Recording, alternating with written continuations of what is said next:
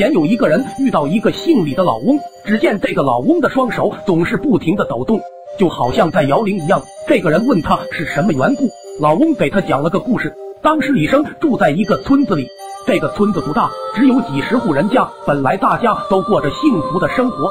可是有一天，从山里忽然跑出来一个僵尸，能够在天上飞，专门找村里的小孩子下手。每次太阳落山前，村里的人都紧闭门窗。把自己家的孩子藏起来，就算是这样，还会保不住。村里人受不了了，大伙就聚在一起商量怎么对付这个僵尸。当时大家一起上山，顺着踪迹去寻找僵尸的洞穴。可那个洞穴深不可测，没有一个人敢进去。后来有人打听到附近有会法术的道士，专门抓鬼，大伙就凑钱去请这个道士。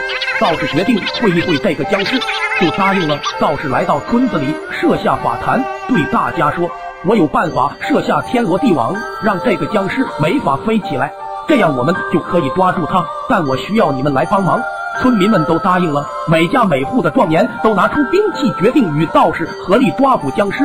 道士说道：“你们拿兵器的跟着我围捕僵尸，但我还需要一个胆子大的人跑到僵尸的洞穴里面，只要按我的吩咐去做，就不会有危险。”话虽如此，但没一个人敢去做。这时，李生就站了出来。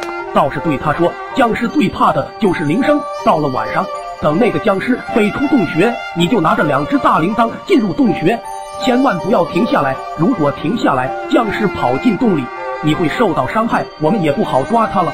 于是大家都商量，好在晚上动手。到了一更天，道士登坛做法，等僵尸飞出洞穴，李生立刻跑进洞里，使劲的摇两个铃铛，一刻也不敢停下。过了一会，僵尸要回来了，只见他听到铃声，在洞口踌躇不前。狠狠地盯着李生。就在这时，大家已经把僵尸围住了。僵尸就与众人搏斗，一直难分胜负。过了很久，天亮了，僵尸一下子倒在了地上，然后把李生叫了出来。这个李生就是这个老翁，他也因为一直摇铃铛而落下了这个毛病。